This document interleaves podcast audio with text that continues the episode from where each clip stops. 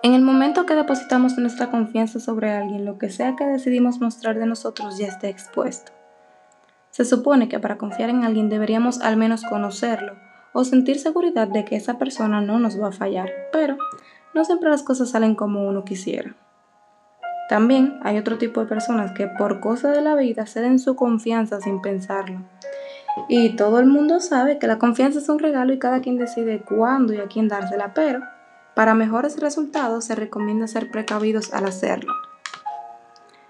Yo creo que en esto de la confianza hay tres partes.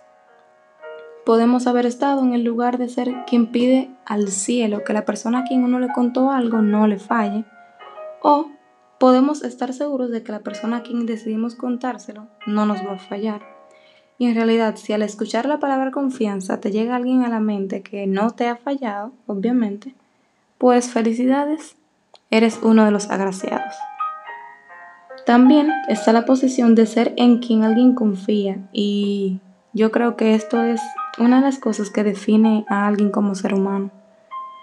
Creo que es algo que la persona para ser buena debe tener.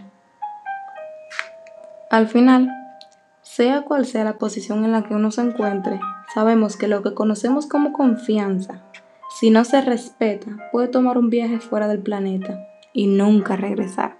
Se escucha de cuento, pero así mismo es. Luego que uno pierde la confianza en alguien o alguien pierde la confianza en ti, es muy difícil de recuperarla. Y como yo lo comparaba con un viaje fuera del planeta, el boleto de, el boleto de regreso lo tendrías tú si, fue, si fuiste la persona a quien le fallaron, o lo tendrá alguien más si fuiste tú quien decidió fallar. Creo que es algo sencillo y a la vez complicado. Este fue el podcast de hoy y sin más nada que agregar, hasta la próxima.